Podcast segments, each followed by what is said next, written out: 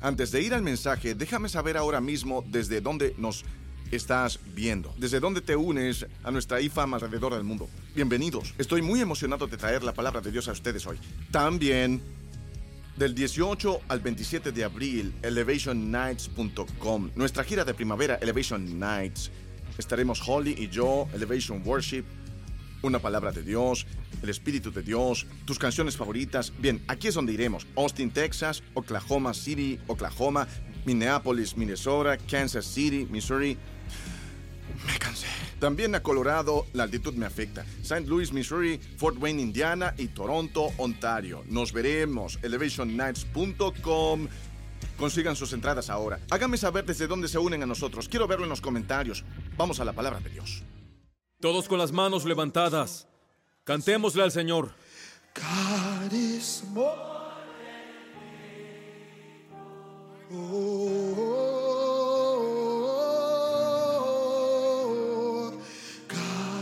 is more than. Put on your mind what you thought was too hard for Him. God is more than.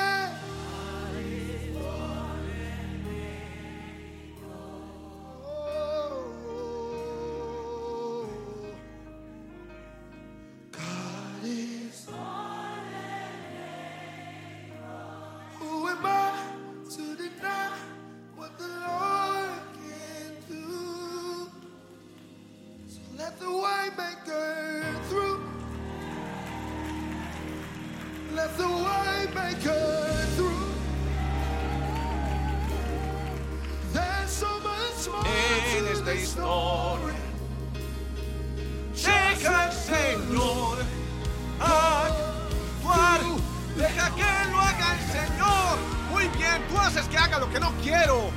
Deja que lo haga el Señor.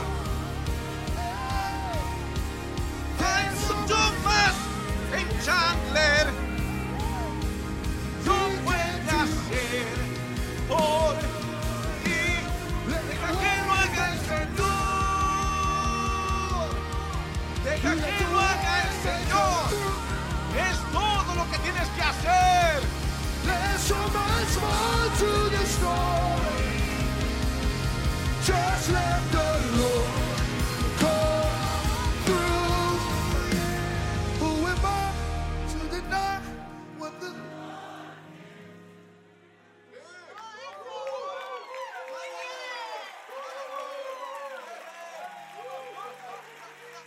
Vamos.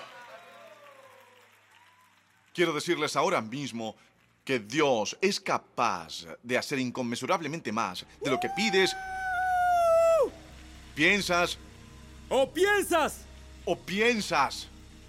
De acuerdo a su poder. Su Alguien poder. grite su poder. Su poder. Eso es de lo que quiero predicar hoy. Quiero predicar acerca de su poder. El título de este mensaje es ¿Están listos? Cuando Dios venga aquí.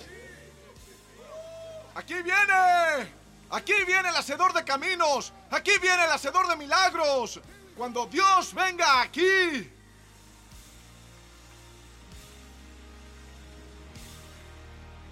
Gracias Señor por tu espíritu. Gracias por tu unción. Rompe cadenas. Libera a los que están cautivos. Levanta a los que están rotos. Sana a los que estén heridos. Salva a los que están perdidos. Libera a los que están adictos. Que esa unción está en esta casa ahora mismo. Y te liberamos para que hagas lo que quieras hacer, poderoso Dios, hacedor de milagros. Haz lo que quieras en este lugar. Tú eres más que capaz en el nombre de Jesús. Alguien que grite amén. Gloria a Dios. Vamos, voy a empezar mi sermón de esta manera. Vamos directo al grano. ¿Listos para ir directo al grano? Iremos al grano. Él es uno de mis compositores favoritos en el mundo, compañeros en el mundo. Chandler, Chandler Moore. Tenemos una empresa llamada Moore Furtick Enterprises. Besé esa mejilla sudorosa porque él me ha traído tantos regalos maravillosos a mi vida y a nuestra iglesia. Tenemos una larga historia que ustedes podrían volver atrás y verme diciendo en video todas esas historias en línea. Algo que nos hace buenos compañeros compositores es que ambos respetamos los puntos fuertes del otro. Y tenemos diferentes puntos fuertes y nunca he conocido a nadie más intuitivo que Chandler, así que lo hago para conseguir que cante. No, esperen, debo decirles que hago un truco por si quieren escribir con Chandler. Hazle pensar que has terminado de escribir la canción y él hará algo más asombroso que lo que hizo mientras escribías la canción. Y luego tomará eso y escribirá la canción. Un pequeño truco. Ese pequeño truco. ¿Cierto, Christian? Richard? Una de las cosas que ah, nos hacen buenos trabajando en colaboración, creo que es que es muy fuerte donde yo no soy tan fuerte. Y me siento bien porque estoy siendo muy vulnerable en la forma de decir, oigan, eso es mejor. O que él pueda decirme, oh, eso es mejor. Y eso es muy eso es muy importante en una asociación creativa. Pero ustedes están en una asociación con Dios para llevar a cabo su propósito en la tierra. Incluso si eres una madre soltera que está en una asociación con Dios criando a su hijo, no está sola. Y al igual que Chandler tiene fortalezas que yo no pienso lo que pasa con Dios y ustedes. Y lo que hace que ustedes y Dios sean buenos socios es que Él es muy bueno en lo que no somos buenos. Y eso es un montón de cosas. Lo he visto en todos ustedes. Son muchas cosas que Él puede hacer que ustedes no.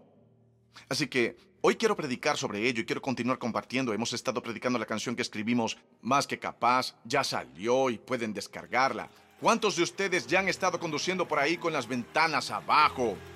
en el cálido clima de Charlotte. Tengo miedo de que la gente esté, esté escuchando la canción a todo volumen y no sepan cantar y tengo miedo de que estén asustando a las personas. Tienen razón, de pronto piensan que suenan como canta Chandler. ¿Quién soy yo para negar? Sonando algo así, cantando como él, sonando igual que él. Pero he estado predicando sobre un pensamiento en esa canción que dice que hay mucho más en la historia. Y estoy creyendo en la fe por todo aquel que podría haber sido tentado a darse por vencido en los últimos años, o incluso en las últimas semanas o los últimos días. Saben, conocí a una señora ah, este fin de semana, me dijo que estaba sentada en el aparcamiento del hospital, intentando decidir ah, si tenía que ingresar, estaba allí con su hijo, me dijo que estaba intentando decidir si ingresaba a ella en el hospital, porque últimamente sentía que estaba enloqueciendo. Y había pedido cita para ver qué sucedía, pero me dijo que estaba sentada en el aparcamiento escuchando mis sermones todo el día. Estuvo allí sentada durante dos horas. Cuando terminó, dijo, Dios, necesito otra señal de que todo va a estar bien. Y entonces ella me vio allí y yo le dije, creo que esto cuenta como una señal. ¿No crees? ¿No creen? No creo que Dios tenga que traerme a mí o a cualquier otro individuo en tu vida para darte una señal de que Él está contigo. El hecho de que has sobrevivido todo lo que has sobrevivido y que Él te trajo a este punto y que todavía tienes aliento en tus pulmones él no ha terminado contigo todavía. Díganlo, Él no ha terminado conmigo todavía.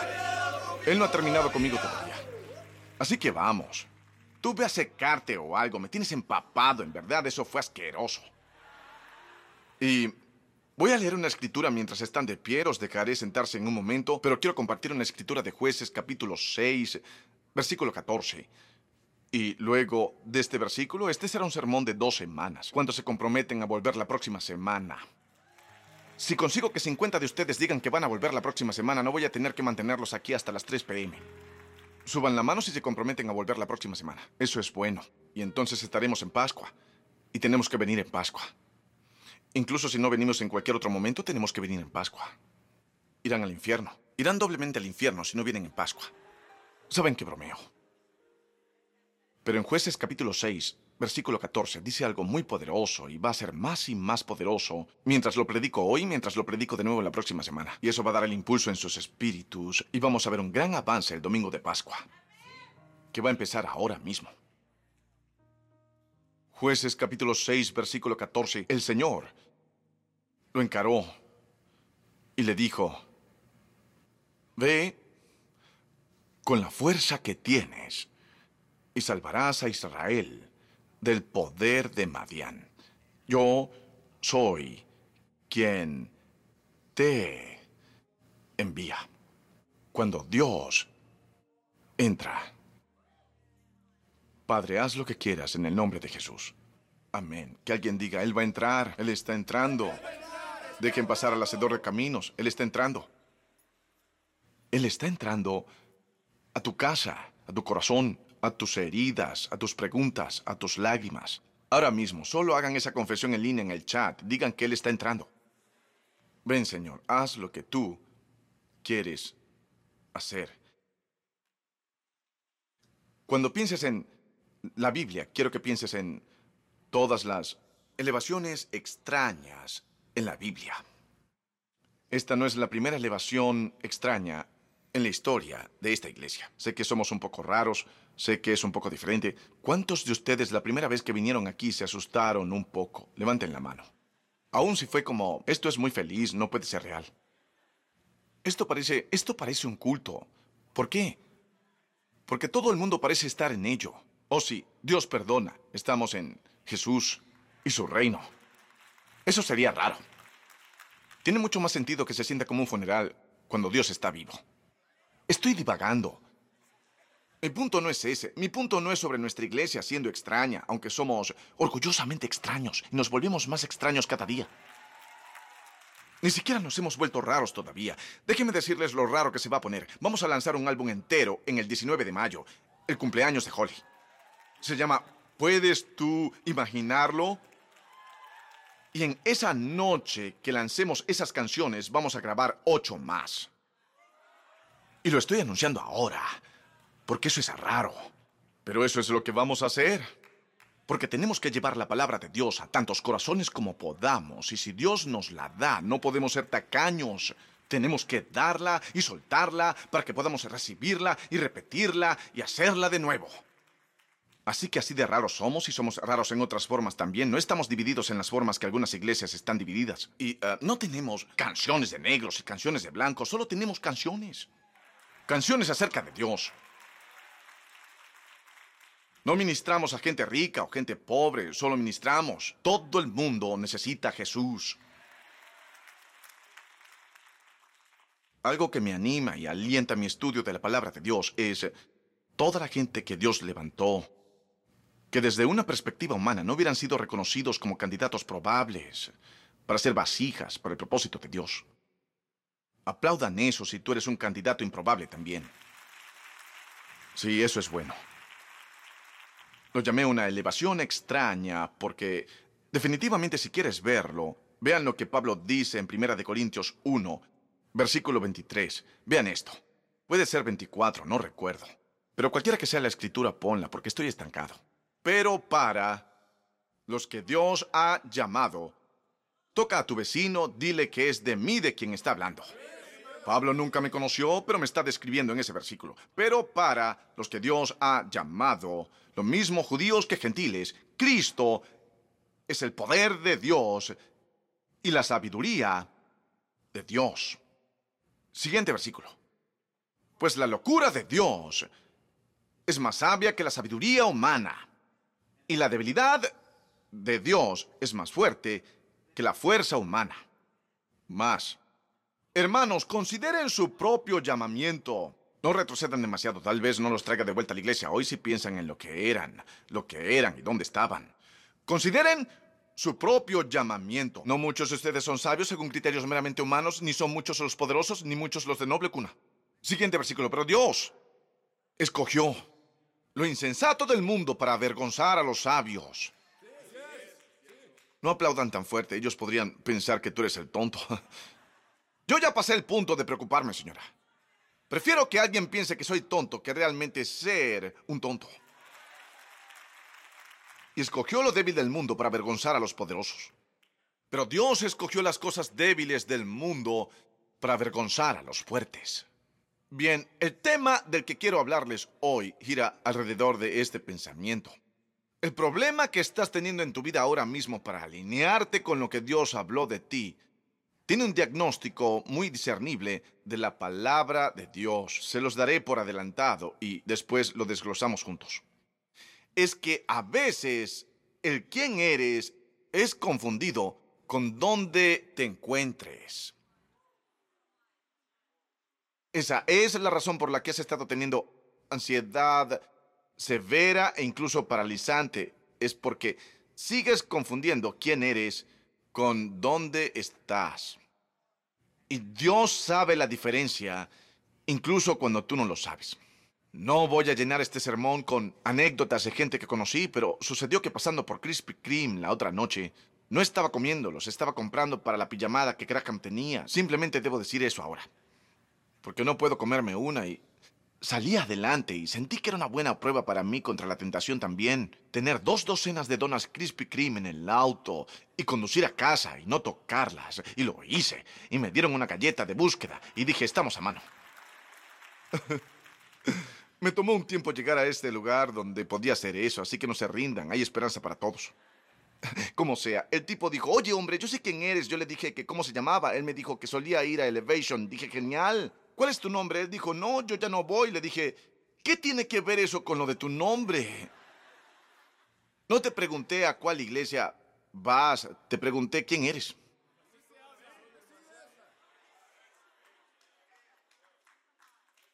En jueces capítulo 6 nos encontramos un nombre que estaba siendo levantado por Dios, que es improbable, siendo él de la tribu de Manasés, que es menospreciada entre la nación de Israel de alguna manera. Por una buena razón, eran una especie de tribu desordenada. Pero también dentro de esa designación, él se veía a sí mismo como el más joven de su familia, porque lo era biológicamente. Pero Dios lo había elegido para la grandeza. Si van a través del libro de los jueces, verán todo tipo de extrañas elevaciones. Lo que quiero decir es que Dios bajará y levantará a alguien que nadie más había notado y hará algo grandioso a través de él mientras nadie mire. Una de las historias es sobre Ehud, que era un juez zurdo, y lo bueno de ser zurdo fue que se acercó a su muslo derecho y apuñaló a un rey gordo. Y los asistentes estaban fuera pensando que el rey estaba en el baño, pero en realidad tenía una cuchilla metida en su celulitis. Y se escabulló y salvó a la nación porque era zurdo. Ahora, la tribu de donde él era, Benjamín, significa hijo de mi mano derecha. Así que él era un tipo zurdo, en una tribu diestra, pero Dios lo levantó en el momento justo. Humíllense, pues, bajo la poderosa mano de Dios, para que Él los exalte a su debido tiempo.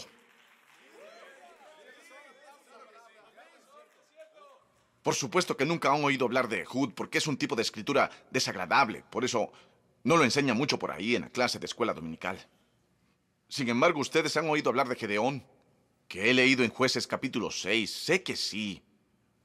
Sé que han oído hablar de lo que hizo. Cómo salvó a la nación con solo 300 hombres. Mi plan es atacar eso la próxima semana y mostrarles cómo todo lo que ha dejado sus vidas no es necesario para la próxima temporada a la que Dios te está trayendo. Si tienes a Dios, vas a hacer grandes cosas y mayores cosas en el futuro. Sí, lo veo, lo tienes. Ahora, Gedeón es el menos probable, así se llama a sí mismo. En un momento veremos su conversación con Dios. Se llama a sí mismo el más pequeño y se llama el más débil. Se llama a sí mismo el más pequeño y se llama a sí mismo el más débil. De hecho, él se llama el clan del que proviene en su familia, el más débil. Él los llama los débiles, pero se llama a sí mismo el más pequeño dentro de esa familia. Así que el más débil y el menor. Y va a salvar a la nación. Pero antes de hacerlo, antes de hablar de lo que hizo Gedeón, o incluso antes de hablar de quién es Gedeón, creo que debemos recordar dónde estaba. Porque creo que es donde muchos de nosotros estamos. Sé que es donde yo he estado. Y pasé mucho de mi tiempo en la vida, en este lugar, donde estaba Gedeón, cuando Dios lo llamó para hacer algo asombroso y lo elevó. Es una extraña elevación. Es Dios elevando a una persona imperfecta. Como dijo Pablo, las cosas necias del mundo para avergonzar a los fuertes y lo débil para confundir a los sabios.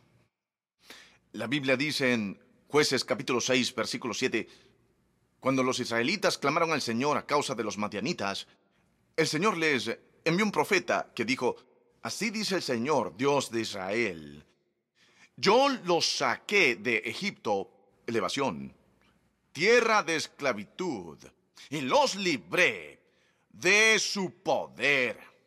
También los libré del poder de todos sus opresores, a quienes expulsé de la presencia de ustedes para entregarles su tierra. Les dije, yo soy el Señor su Dios. No adoren a los dioses de los amorreos. No adoren a los dioses de la comparación. No adoren a los dioses del estatus. No adoren a los no adoren a los dioses de la expresión sexual a expensas de la adicción y el enredo y la esclavitud. Te dije que no lo hagas. No te conviertas en lo que eres. No confundas lo que te hice ser con lo que ves en el lugar donde te puse. El profeta dijo eso. Él dijo eso. Ni siquiera sé su nombre, pero dijo eso. Pero no me has escuchado. Ahora, te prometo que te voy a levantar, pero primero tengo que empezar donde tenemos que empezar, ¿bien? Porque eso es cierto acerca de muchos de nosotros.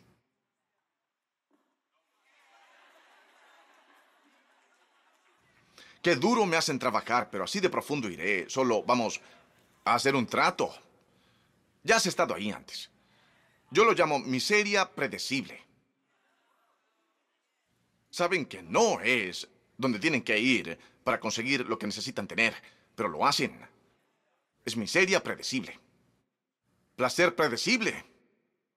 Hacen la cosa, consiguen, pierden la cosa, ahora no tienen nada y gritan a Dios. Pero lo que amo de Él es que todavía me levanta. Es lo que amo de Él. Es que aún me levanta. La pregunta no es si te levantará de eso. La pregunta es cuánto tiempo insistes en permanecer en eso antes de pedirle que haga lo que dijo que haría. Bien, para los israelitas era un ciclo de siete años esta vez. Siete años de ser oprimidos por los madianitas. Se pondría muy mal cuando trataron de plantar. Cuando trataron de plantar, los madianitas vendrían y la Biblia dice que vinieron en camellos y la Biblia dice que eran como enjambres de langostas. Así de numerosos eran, eran abrumadores como enjambres de langostas, venían y asaltaban e invadían cada vez que los israelitas se preparaban para cultivar y hacer algo con visión de futuro y progresar y poner algo en la tierra. Aquí venían los madianitas. La Biblia dice que eran como enjambres de langostas. Cada vez que iban a sembrar en su futuro, venía un enjambre de enemigos para llevarlos mientras pasaba. Cada vez que iban a sembrar, venía un enjambre.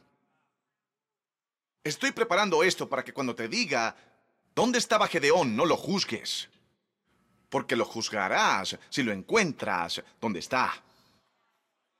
Pero si sabes contra qué ha estado luchando, quizás puedas simpatizar con él un poco y quizás no lo llames un pelele si ves por qué se esconde. Tal vez si te das cuenta de que cada vez que ha intentado plantar, cada vez que ha intentado cosechar, cada vez que ha intentado ir a una entrevista de trabajo, cada vez que he intentado avanzar, cada vez que traté de asentar mi pie, cada vez que intenté hablar con él, cada vez que intenté disculparme.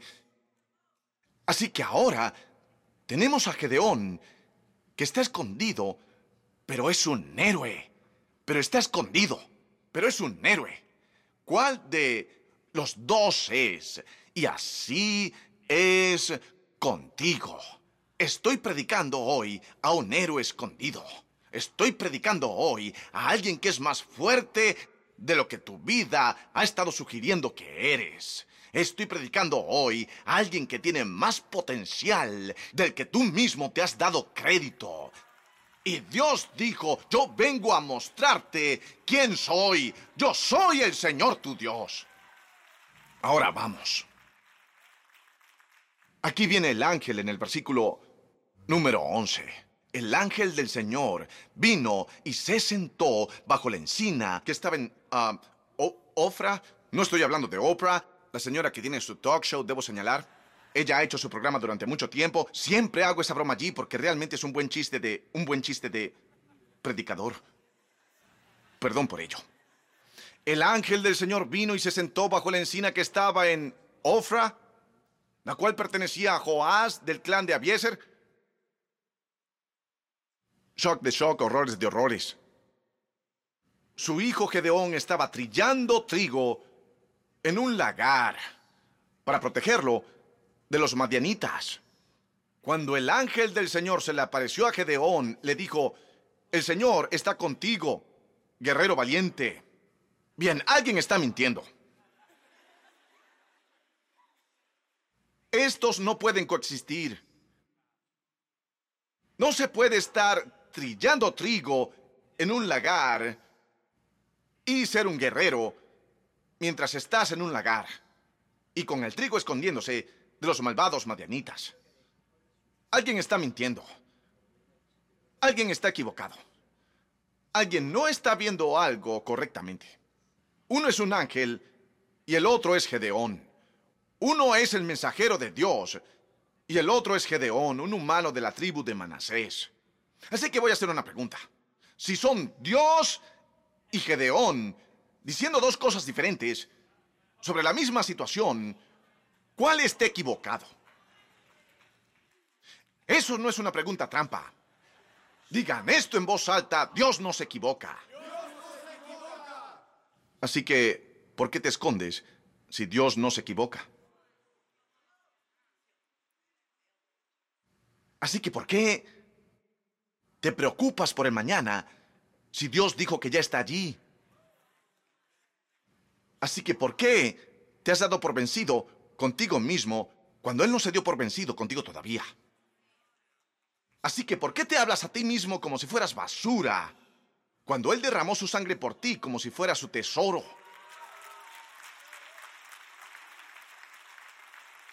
¿Por qué sigues yendo a un lugar oscuro? Te diré por qué. Te escondes porque te han golpeado duro. Lo comprendí cuanto más estudiaba sobre los madianitas. Ellos golpeaban más fuerte que cualquier otra tribu.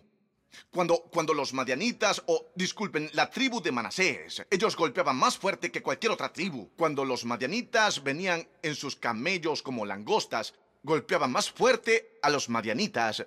Y, y por eso es que Gedeón tiene este pequeño espíritu en él diciendo, ¿por qué todo el mundo siempre se mete conmigo?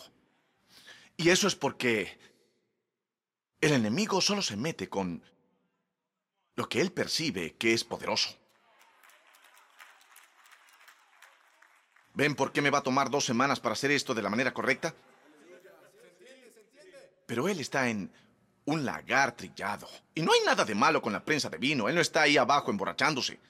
Él no está ahí abajo haciendo, haciendo metanfetaminas, como Mr. White.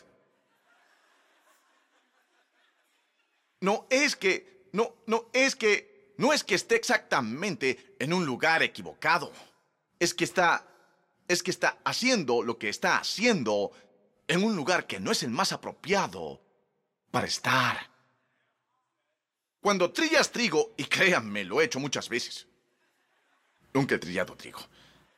Pero lo sé por gente que sí lo ha hecho. Cuando trillas el trigo, el objetivo es trillarlo en una colina, en un lugar elevado, tan alto como puedas. Porque si cepillas la hierba en un lugar alto, y recordemos de nuevo que es trillar, es separar lo que es útil del trigo de lo que es inútil, la paja. Y cuando estás trillando trigo, dicen, si lo tiras hacia arriba y el viento está allí, el viento se llevará lo que no tiene valor y lo soplará a todos lados. ¡Uh! Que podría predicar esto sobre el Espíritu Santo. El viento se lo llevará. Saben que el Espíritu Santo es como el viento, ¿sí? Neuma. El aliento de Dios. Cuando Dios hace lo que hace, sopla cosas inútiles lejos. Veo paja volando fuera de tu mente hoy. Veo paja volando fuera de tus emociones hoy. Pero tienes que estar donde está el viento. Pero es difícil estar donde el viento está cuando estás en un lugar bajo.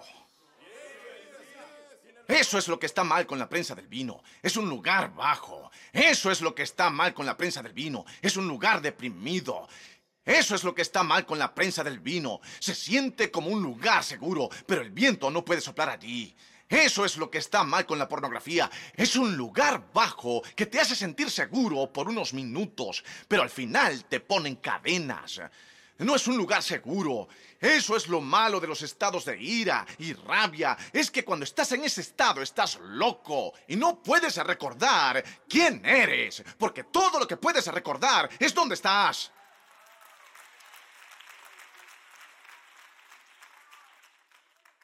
¿Están confundidos? Han empezado a confundir quiénes son con dónde están. Porque Gedeón lo... Y quizás eres mejor que Gedeón. Es posible. Es posible que seas más santo que Gedeón. Yo no lo soy. Así que entiendo a este sujeto cuando digo que lo entiendo. Y vean esto. Él ni siquiera sabía quién iba a ser. Yo pondría a Gedeón como el, como el mejor de todos los jueces que Dios levantó. Yo diría que es el más grande de todos los tiempos, el más grande que jamás lo haya hecho. Tenía tacto y diplomacia, él podía convencer a la gente que quería pelear. ¿De verdad quieres pelear? Si quieres pelear, ¿realmente quieres hacerlo? Se los advierto, Buck y yo fuimos al torneo de lucha, todos los chicos con sus orejas como coliflores. Yo era muy amable con ellos. Porque sé que han pasado por algo, hombre. Lo que sea que pasaste o que hiciste para tener tu oreja así, no quiero que me lo hagas a mí. Así que, ¿cómo te va? Sí, no te preocupes, ve adelante, te abriré la puerta. Así que Gedeón el rudo estaba arriba, deprimido. Ahora vean esto. Deja de confundirte a ti mismo con tu estado.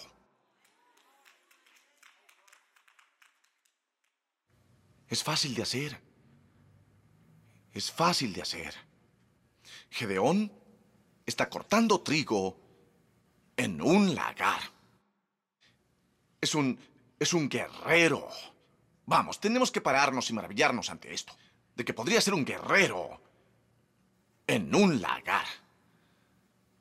Que podría ser un gran hombre atrapado en un hábito realmente malo.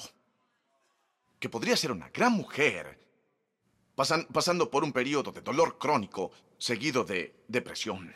Pero aún podría ser algo y no verlo en ti mismo. Porque, ¿dónde estás? ¿Dónde estás? Ni siquiera creo que supiera lo que significaba esa línea cuando la escribimos, Chandler. Sé quién soy, pero no puedo quedarme donde estoy. Ahora lo entiendo cuando leo a Gedeón. Como el Señor dice, poderoso guerrero, el Señor está contigo. Y Gedeón, vean el versículo número 13, él dice, perdóneme, Señor, gran ángel fuerte de aspecto aterrador. O los ángeles no son lindos y reconfortantes. ¿Habrán visto lo, que escriben sobre los ángeles en la Biblia? El ángel te hará vomitar y orinar tus pantalones, orinarlos mientras vomitas. Los ángeles son aterradores. Así que el primer instinto a veces cuando el ángel venía era, ¡No tengas miedo! Es como, si el ángel se viera adorable como ese que tienes ahí arriba en tu repisa de chimenea, entonces ¿por qué te diría no tengas miedo? El ángel tiene orejas de coliflor, los ángeles se ven rudos subiendo ahí. Y Gedeón dice, oye hombre, perdóname, quiero empezar algo porque tú eres, tú, tú, eres malo, eres un hombre malo. Pero, pero, si el Señor está con nosotros, ¿cómo es que nos sucede todo esto? ¿Dónde están todas las maravillas que nos contaban nuestros padres? Cuando decían, el Señor nos sacó de Egipto, la verdad es que el Señor nos ha desamparado y nos ha entregado en manos de Madián, y sabes que eso no es lo que dijo el profeta cuando les leí el versículo 7, eso no es lo que dijo el profeta. El profeta dijo, abandonaste a Dios. Eso no es lo que dijo el profeta. Gedeón estaba equivocado. Alguien diga equivocado. Es un guerrero, pero está equivocado. Tiene talento, pero él está equivocado. Él está ungido, pero está equivocado. Él es fuerte, pero está equivocado. Está confundiendo dónde está con el quién es él. Al punto cuando el ángel lo llama por lo que él realmente es, él dice, ¿quién? ¿Acaso hay algo más en esta prensa de vino que yo no haya visto? Él acaba de decir guerrero poderoso y aquí estoy yo abajo, en un lugar deprimido. ¿Saben? Cuando han estado en una situación lo suficiente, y no me importa si eso fue hecho a usted o si fue hecho a través de usted, cuando han estado lo suficiente, empiezan a tener lo negativo tan incrustado en sus mentes que ya no pueden ver nada más que eso. ¿Estoy en lo cierto? Cuando has estado así tanto tiempo, la negatividad se incrusta. Así que ya no estás eligiendo ser negativo.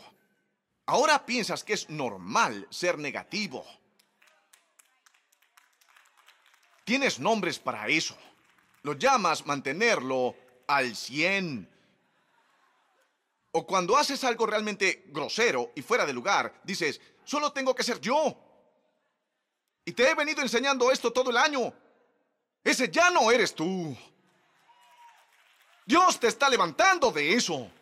Dios te está llamando a salir de eso. Dios está diciendo, ven un poco más alto. Tengo algo para que lo hagas. No solo se trata de ti.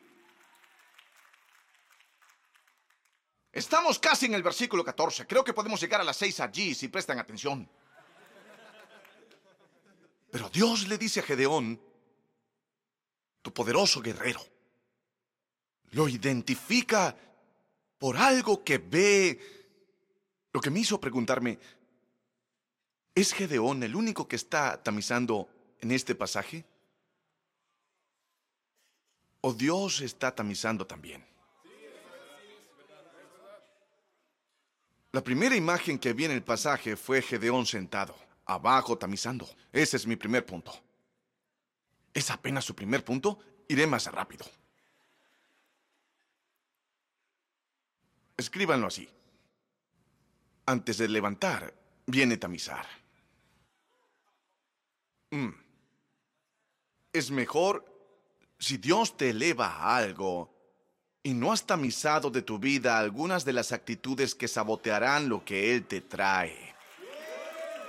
¿Cuántos testigos tengo de que hayan tratado de saltarse la criba? Solo pensaste, bueno, voy a seguir adelante y hacerlo de todos modos. ¿Cómo te funcionó eso? Cuando dijiste, sé que tengo 17 campanas de advertencia sonando. Uno de mis amigos dijo el otro día, le estaba preguntando a Dios si debería casarme con esta mujer. Él dijo, ella estaba tan buena que no quería oír lo que Dios dijera. Él dijo, tuvimos una pelea, yo metí la mano por la ventana, traté de tomar las llaves del auto para que ella no se fuera, ella enrolló mi brazo en la ventana y lo apretó por unos buenos 10 segundos y me casé con ella de todos modos.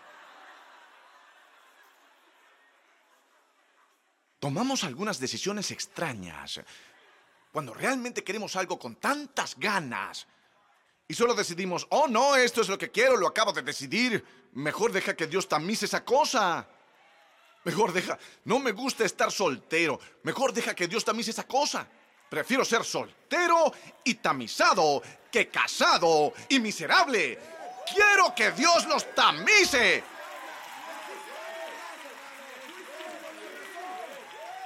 Mejor déjalo tamizar. Muy bien, sean buenos. Sean buenos.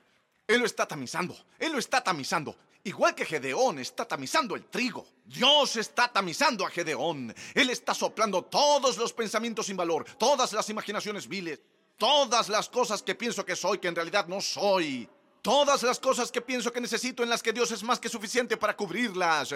Todas las formas en que yo solía hacerlo cuando era niño, hablaba como un niño. Pero cuando Él me levantó para llegar a ser un hombre, estoy entrando en una temporada ahora donde tengo que ser el más verdadero para Jesús.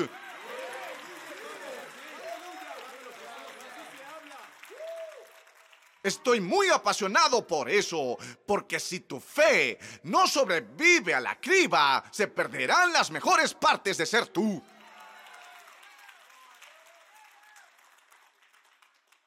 Así que he estado abajo antes y pensé en dejar de predicar.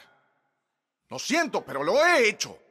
Es difícil conseguir el viento del Espíritu Santo para obtener una palabra para dárselas a ustedes cuando estoy en el lagar de mi propia debilidad. Y he estado allí muchas veces.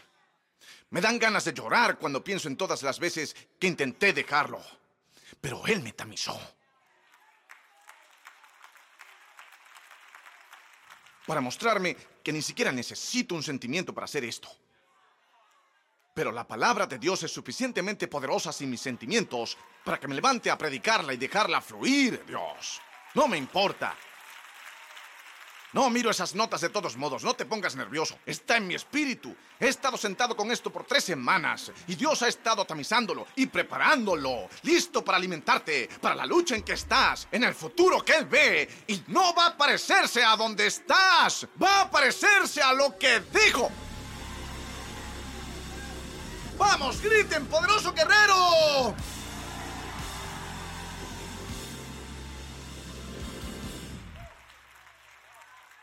¿Lo ven? ¿Lo sintieron? Ese es el viento. Es la respuesta. Es el viento. Soplando toda esa condenación en que has estado poniéndote. Él murió por ti. Él sangró por ti. Se elevó de nuevo. Es una elevación extraña. Pero Él te elevará. Él me está levantando. Choca esos cinco. Siete personas dicen que me ha levantado. Me levanta ahora mismo. Me levanta ahora mismo. Parece como un mal momento. Parece que ha terminado. Es una elevación extraña. Pero él dijo es a través del tiempo que cosecharás si no desmayas. Ahora mismo, ahora mismo, ahora mismo. Ahora mismo, ahora mismo, ahora mismo. Ahora mismo, ahora mismo. Puedo estar deprimido ahora mismo, pero soy poderoso en Dios. Puedo estar enfermo ahora mismo, pero soy sanado por sus heridas. Puedo estar quebrado ahora mismo, pero mi Dios suplirá todas mis necesidades. Yo sé quién soy y no estoy en este lagar. Así que quita mis cuadros y llama a dos hombres y un camión. Me voy de aquí.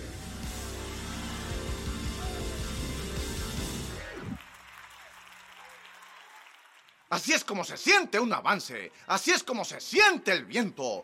Así es como se siente el espíritu. Si muero en este lagar, mis hijos no entienden esta palabra. Lo importante es que es importante, es por lo que estás luchando ahora mismo. Y el diablo enviará cada pequeña langosta para meterte en ese agujero. ¿Cuántas langostas han venido esta semana? Langostas, langostas. Lo oí llamar SPN, síndrome del pensamiento negativo.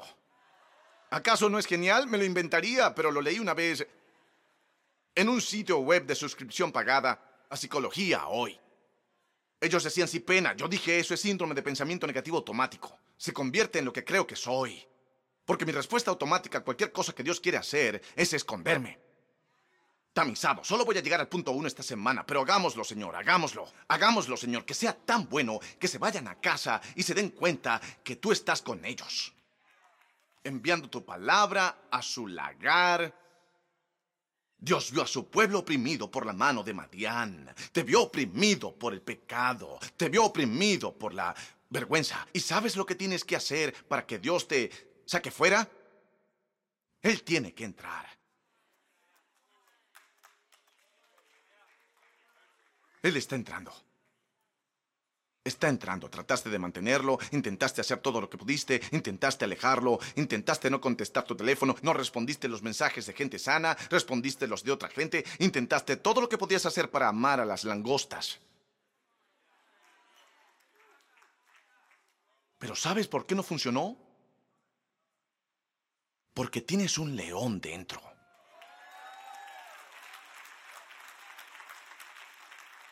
Estoy a punto de subir la dosis. ¿Listos? Los leones no se esconden de las langostas.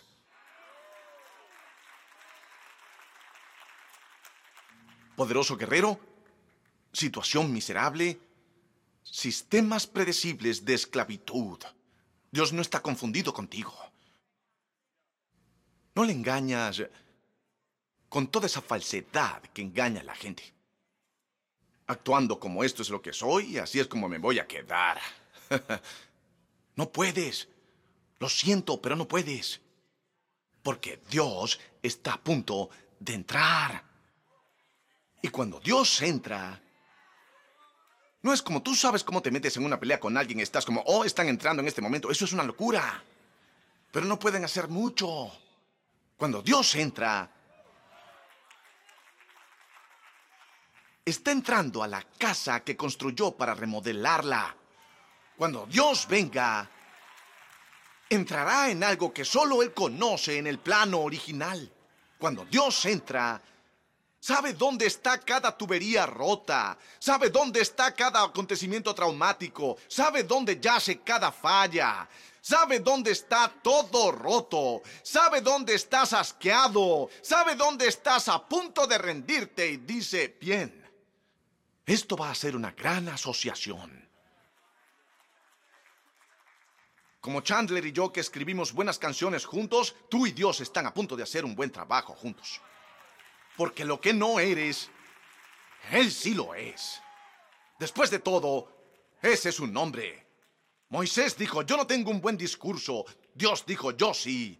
Yo lo tengo. ¿Qué tiene que ver eso con un buen discurso? Eso ni siquiera es buena gramática. No, no. Solo conecta lo que necesites detrás del nombre de Dios. Tómalo para ti y camina en él con un propósito. Y nosotros vamos a sacarte de esto. En el nombre de Jesús lo decreto.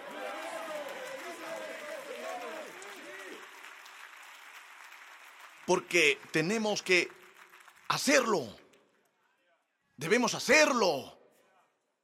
Tienes que salir de eso y dejar de decidir cosas en tu estado depresivo. Porque sigues cortando la vida de Dios, hombre. ¿Saben todas las cosas que me habría perdido si hubiera tomado mis decisiones basándome en dónde estaba emocionalmente? Las mejores cosas que me han pasado en la vida Eres más que capaz. No tenía ganas de escribir música ese día y Chandler tampoco. La gente dice a veces, me encantaría ver que escriben una canción. No, no es verdad. Es la cosa más horriblemente aburrida y vulnerable con personas con egos tratando de llevar a cabo su idea en una habitación y los egos de todo el mundo luchando contra el ego de todo el mundo y hasta que todo el mundo se calle y se va solo intentando algo y no pasa nada. Pero chicos, Chandler empezó a tocar esto cantando. Lo escribimos y ¿saben qué? Chris me hizo hacerlo en mi iglesia. Dijo, más que capaz es impresionante. Yo dije, oh no. Es como Broadway. ¿Está de moda? Dijo, vamos, hombre, la gente lo necesitará. Muy bien, iré por ahí escuchándolo, lo necesito, hagámoslo. Y luego lo lanzamos. Ahora, solo lo uso como un ejemplo. No estoy aquí dando una clase de comunicación, composición de canciones fitness, donas, ni nada parecido a eso. Todo lo que les traigo hoy se los traigo para que les sirva de algo que Dios me ha ayudado a entender. Que muchas veces en mi vida dejé que se tamizara lo incorrecto. Y dejé que lo incorrecto entrara. Tres semanas Cuatro semanas. ¿Cuánto tiempo vamos a necesitar con esta palabra? Estaré aquí en 2029 diciendo que hay mucho más en la historia. No has terminado aún y Él no ha terminado contigo todavía. Él no ha terminado de cambiarte. Debe haberse sentido horrible para Pedro decir, le fallé a Jesús. Pero Jesús le dijo, Satanás te va a zarandear. Y Jesús dijo, voy a dejarlo. Voy a dejarlo. La única manera en que puedo hacerte saber que tienes un león dentro y que no lo convertirás en orgullo es si dejo que la langosta venga por un rato. Pero entonces viene una palabra de Dios y puede ser para ti hoy. Que el Señor dijo que está a punto de entrar a tus inseguridades, a tu insuficiencia, a tu incapacidad. Le dije al Señor una vez que no soy capaz. Y Él dijo, yo soy capaz. Y yo uso la capa, así que tú solo hazlo. ¿No es genial como el Señor me da un juego de palabras? Porque Él sabe que ese es mi lenguaje de amor. Yo digo, oh Señor, háblame limpio, me encanta ese juego de palabras. ¿Qué me está pasando hoy, gente? Acabo de decidir, ahora voy a ser yo en este púlpito y donde quiera que vaya. Así que vamos a pasar un buen rato en la iglesia. Todos pueden hacer un video conmigo, hacerme un meme, hagan lo que quieran hacer, pero tengo que ser yo. Tengo que ir a casa conmigo y Holly piensa que es... Bien, ella piensa que es atractivo. Ahora, casi nos llevó al punto del versículo 14, que es realmente para lo que me puse de pie hoy. Ya casi. El Señor dijo, el Señor dijo, oye, oye, oye, oye, tengo, tengo que hacer esto. Versículo 14. Antes de que el Señor dijera nada a Gedeón, vean el versículo 14. Casi me lo salto. Oh, me alegro de haberlo visto. Versículo 14. Vamos, gente. El Señor lo encaró y le dijo,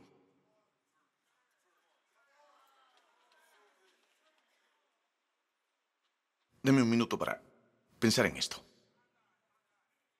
¿Por qué estaban en esta situación para empezar?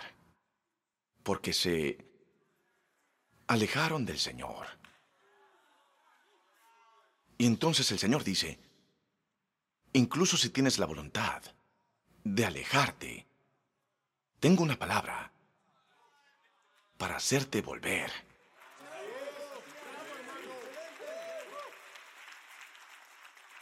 Es una palabra que cambia hoy.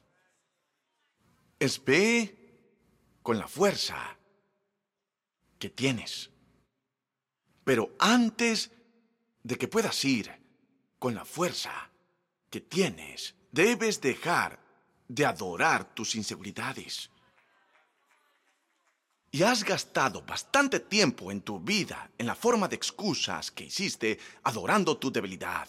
Por cada vez que haces una excusa sobre algo que Dios te llamó a hacer, adoras la debilidad en vez de adorar al Dios que te da la fuerza. Me encanta la escritura que dice que puedo hacer todas las cosas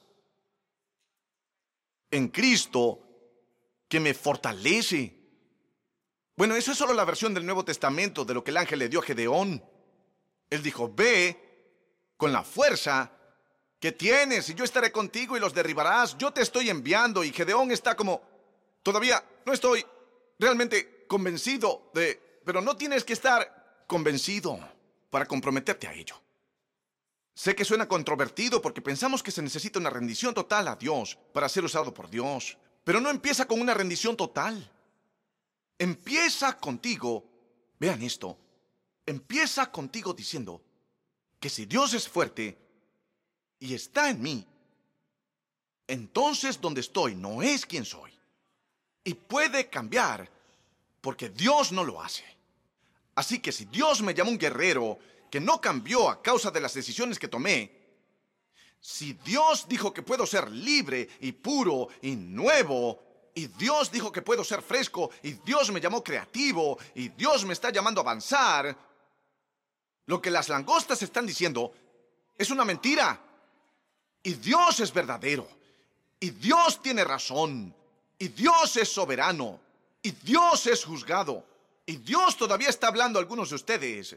Y Él está agitando algo en esta temporada de sus vidas. Y no ha sido cómodo. Tamizar no está destinado a ser cómodo. Está destinado a ser rentable para que cuando consigas a través de esta temporada, ¿qué es lo que queda? Es su fuerza, no la tuya. Lo que sea que me impida verte, sácalo, Dios. Lo que sea que me impida conectar contigo, sácalo, Dios. Lo que sea que me impida creer de nuevo, tener una fe de niño, de hablarle a las montañas en vez de inclinarme ante ellas, sácalo. Sácalo. Tengo que crecer. Tengo que ser, ya no soy un niño. Gedeón, tú ya no eres un niño, ya no eres un niño. Dios te está levantando ahora. Ya no eres inmaduro, ya no eres esclavo de eso. Ya no estás en las manos de Madián. La mano de Dios está sobre ti. El Espíritu de Dios está en ti. No estás bajo la ley, estás bajo la gracia y puedes hacer todo lo que Él dice que puedes hacer. Pero necesitas un recordatorio, porque a veces pierdes la cabeza y te escondes porque no quieres luchar. No quiero luchar, me esconderé, encogeré mi vida hasta el nivel de este problema. Encogeré mi vida hasta esta botella. Encogeré mi vida hasta este cinismo. Encogeré mi vida hasta este estúpido iPhone. Y yo solo dejo que mi vida se vaya escondiéndome de relaciones reales porque le temo al rechazo. esta elevación extraña que sucede hoy. Incluso mientras predico esta palabra, incluso mientras adoramos, Dios está entrando. ¿Piensas que Dios tiene que sacarte de prisión para que lo alabes? Déjame decirte un pequeño secreto. Cuando alabas en una prisión, Dios entra. No, estoy diciendo que Dios entra. Y cuando Dios entra, el miedo tiene que salir. Cuando Dios entra, la depresión tiene que salir. Cuando Dios entra, cada excusa que hicimos, déjenme darles un ejemplo de cuán guerrero puedo ser y cuán debilucho puedo ser. Les daré una ilustración de mi propia vida. Hace como cuatro o cinco años estábamos manejando a casa de la iglesia. Estaba frito, hombre. Prediqué esa semana, esa misma semana, prediqué en otras tres iglesias. Vine a casa, prediqué aquí. Yo sé que estoy en un lagar. Me estaba quejando y estaba deprimido. Estaba en un lagar. ¿Por qué yo, Señor? ¿Qué aceptaste demasiadas invitaciones, tonto? Pero no quería tomar responsabilidad por mis decisiones. Solo quería una liberación milagrosa. Resumen del ejemplo. Estoy muy frito, estaba llegando a casa y no tenía voz. Había estado gritándoles a todos durante una hora como a ustedes. ¿Por qué gritar cuando el micrófono funciona perfectamente bien, pastor? Vamos a darle un micrófono para que no tenga que gritar tanto. Sé que el micrófono está bien, pero hay algo en mí, como un fuego encerrado en mis huesos, que tengo que sacarlo. Pero después de todo ese fuego poderoso en el púlpito, todos esos lugares diferentes, conduzco a casa y digo, Holly, tienes que conducir. Normalmente ella conduce a casa porque todavía estoy pensando mucho sobre el mensaje y lo que dije, que no quiero tener un accidente, así que la dejo conducir. Debo tener discernimiento. Y luego, luego le digo que vaya más rápido más lento, que sea realmente molesto. Y luego ella me mira como diciendo, ¿quieres conducir tú? No, no, no, no, no. Solo muchas gracias. Y conducíamos a casa y estaba cansado y los niños, los niños no recuerdo si Abby estaba en el auto, si ella estaba siendo angelical o si ella no estaba allí. Probablemente no estaba allí, pero los niños peleaban de ida y vuelta y yo digo, yo digo, cállense, no puedo soportarlo, no puedo soportarlo. Y mi, y mi, mi último nervio está todavía en Toledo de jueves por la noche predicando. No tengo mi último nervio porque está en Toledo. Todos tienen que callarse. Les digo, por favor, cállense, por favor, en el nombre de Jesús, por favor, silencio, paz, quietos. Le estaba hablando a la tormenta, nada estaba funcionando. Así que finalmente, ¿alguna vez te hartas tanto que haces algo que te estás viendo hacer? No solo lo haces, te estás viendo hacerlo. Le dije a Holly en Providence Road, déjame salir.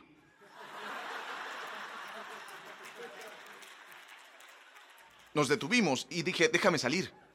Ella dijo, amor, vamos, estamos a solo tres, tres kilómetros, un kilómetro de casa. Le dije, déjame salir. Dije, te lo digo, si no me dejas salir de este auto, algo va a pasar conmigo y no sé qué es. Y no quiero saberlo, y no quiero que nadie lo sepa. Quiero que adivinemos el resto de nuestra vida. ¿Qué hubiera pasado si me quedo en este auto? ¡Déjame salir! Y vean, ni siquiera tenía mi voz, así que no podía gritarle a los niños, no podía gritar, me siento atrapado. Y ellos no paraban. Me bajo. Ella se va. Y yo sigo caminando. Pero estoy caminando como si tuviera derecho de estar caminando en ese camino. Soy un contribuyente. Y entonces empiezo a pensar, bueno, si alguien de la iglesia me ve, ¿qué van a pensar? Y entonces pienso que probablemente pensarán, hombre, es él, es él.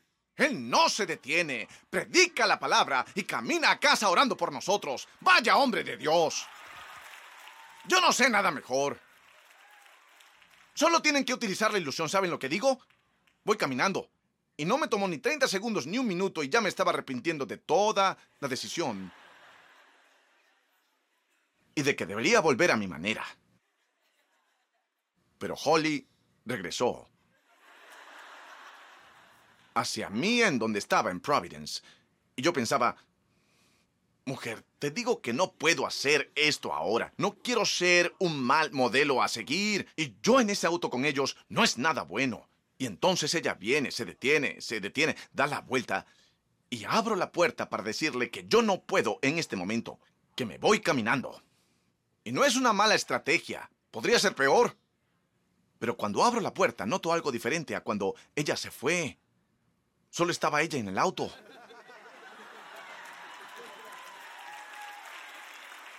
Oh sí, oh sí, oh sí, oh sí, oh sí. Le pregunté dónde estaban los niños. Ella dijo, están caminando.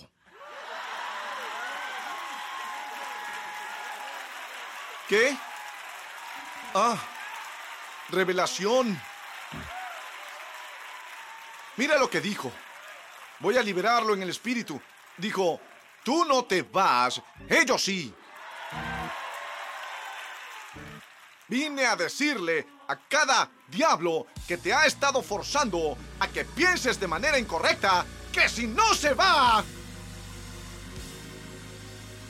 ellos sí. Todo miedo, toda mentira, toda atadura, toda tribulación. No voy a irme de la voluntad de Dios, pero tú sí, diablo. Vete, vete, vete, vete. Vete, vete, vete, vete. Tengo a dónde ir. Tengo con quién estar. Tengo a alguien que me ayude. Tengo niños que criar.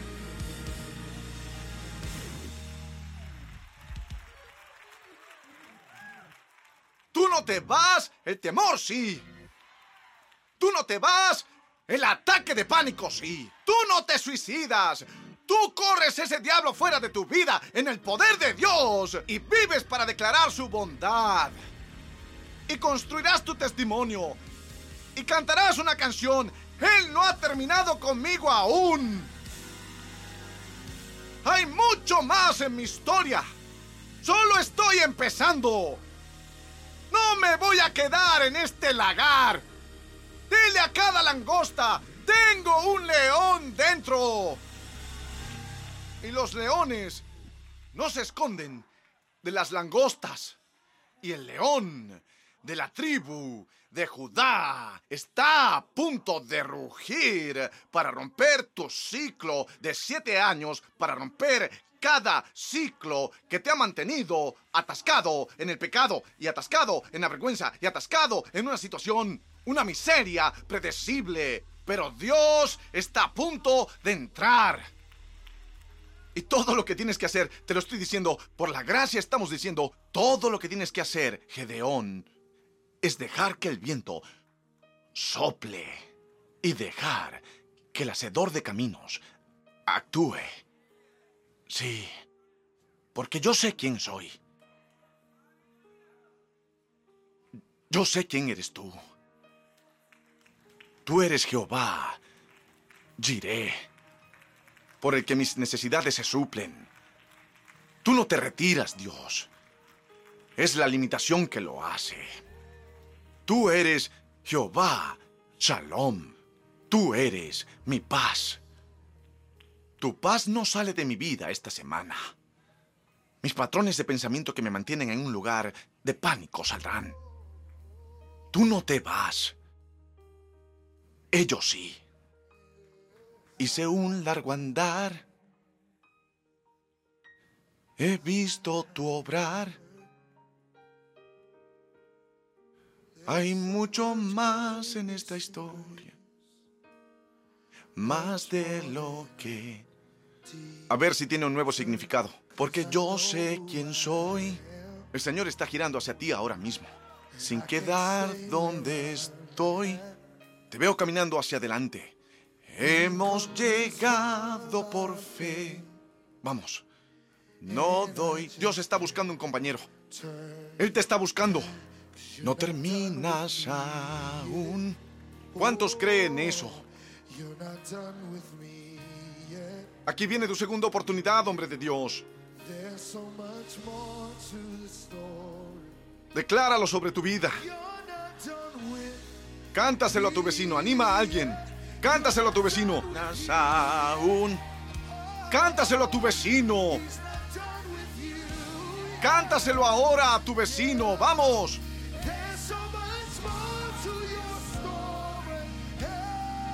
Él no te... Deja al hacedor de caminos pasar. Deja que lo haga el Señor. ¡Oh!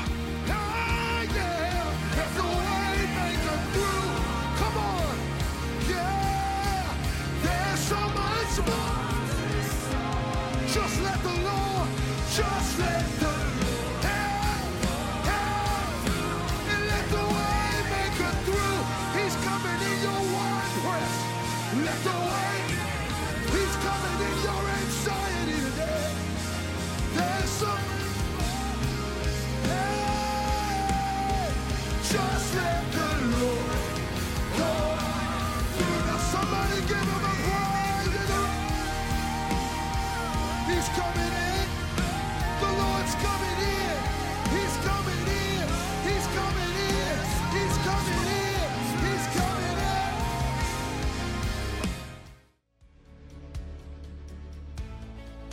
Oye, gracias por ver el canal de Elevation Church de YouTube. Quiero que te suscribas, de esa manera puedes saber cuándo estamos en vivo y publicamos nuevos contenidos.